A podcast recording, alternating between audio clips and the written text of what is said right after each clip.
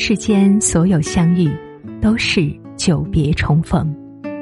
嘿，朋友你好，我是珊珊。无论你在世界的哪个地方，我都愿意在这个温柔的夜色中，点一盏心灯，温暖你。欢迎收听《珊珊夜读》。不到半个月，苏州疫情已经稳住，好想趁春暖花开，和你一起去苏州小住。苏州到底有多美呢？余秋雨写：“这里的流水太清，这里的桃花太艳，这里的弹唱有点撩人，这里的小食太甜，这里的女人太俏，这里的茶馆太多，这里的书肆太密。”苏州好的呀，叫人不知从何讲起。苏州恰如一传承千年的世家大族，一砖一瓦，一草一木，无处不雅，无处不讲究。走在苏州，目之所及，一半诗意，一半烟火，不愧是曹公笔下那最是红尘中一二等富贵风流之地。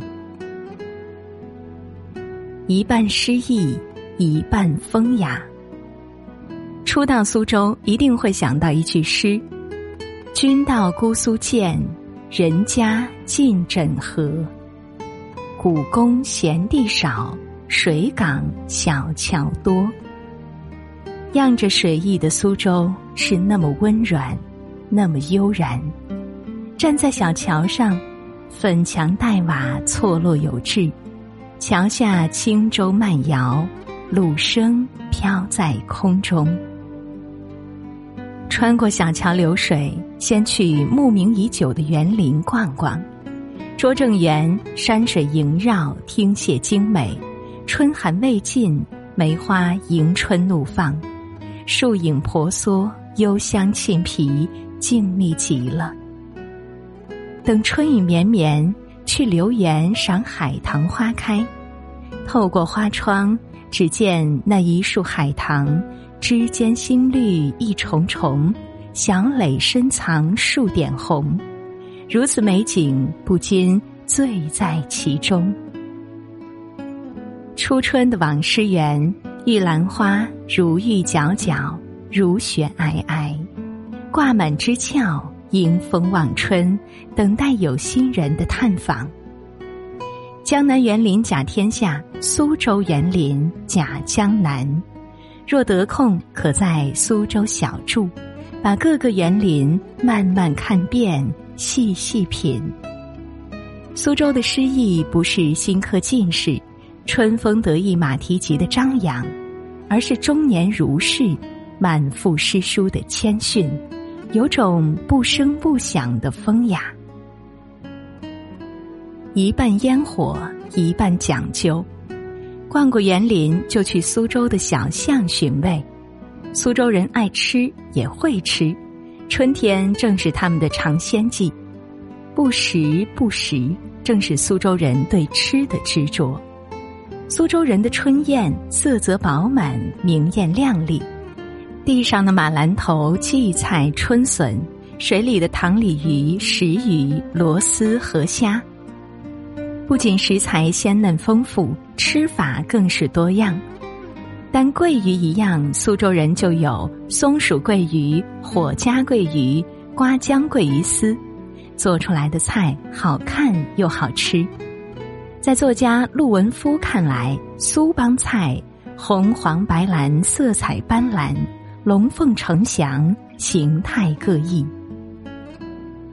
到了苏州，不光要尝春，也要吃些小食。去平江路，一路逛一路吃，酒酿丸子、蟹壳黄、海棠糕，吃够了就换条人烟稀少的小巷，慢慢走，慢慢欣赏沿途的苏州民居。或许也能听到抑扬顿挫的吴侬软语，不焦躁。温润，和苏州人一样，自带淡泊从容的气质。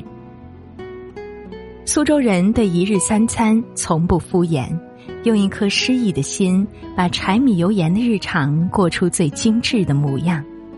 苏州，一个最有烟火味儿、最懂生活的城市。这个春天去苏州小住。去苏州最不能走马观花，别妄想两三天就能读懂它。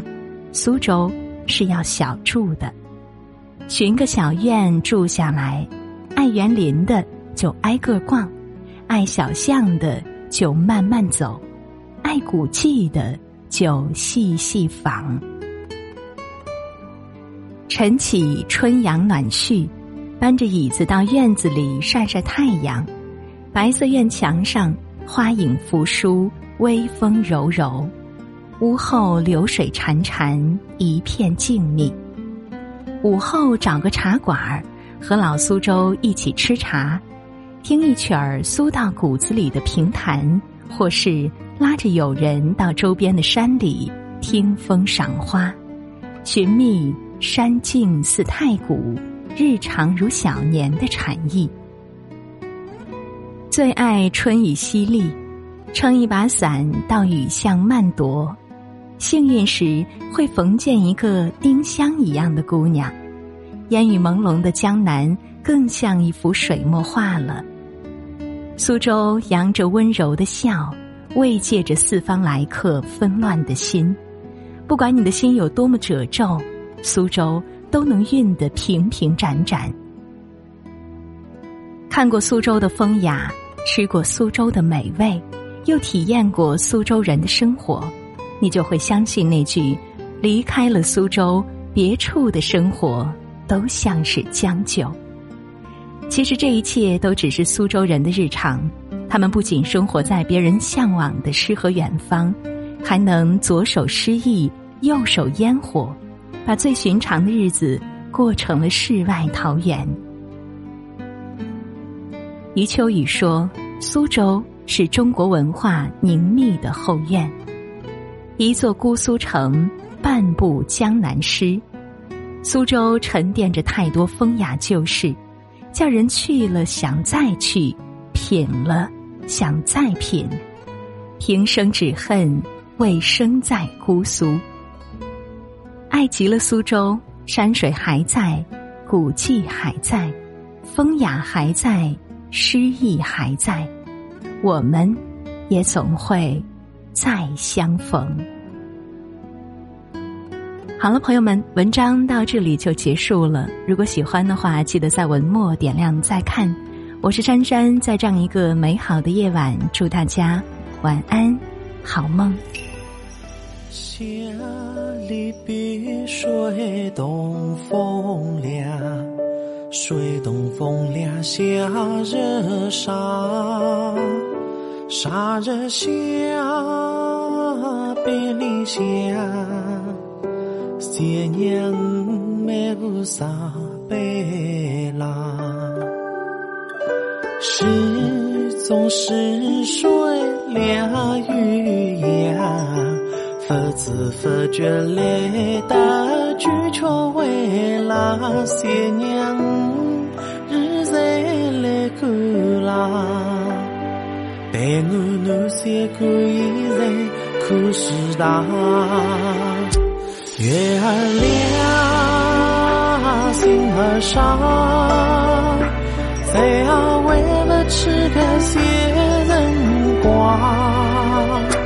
大年你与我对愁相见啦，苦自己无泪湿心人他。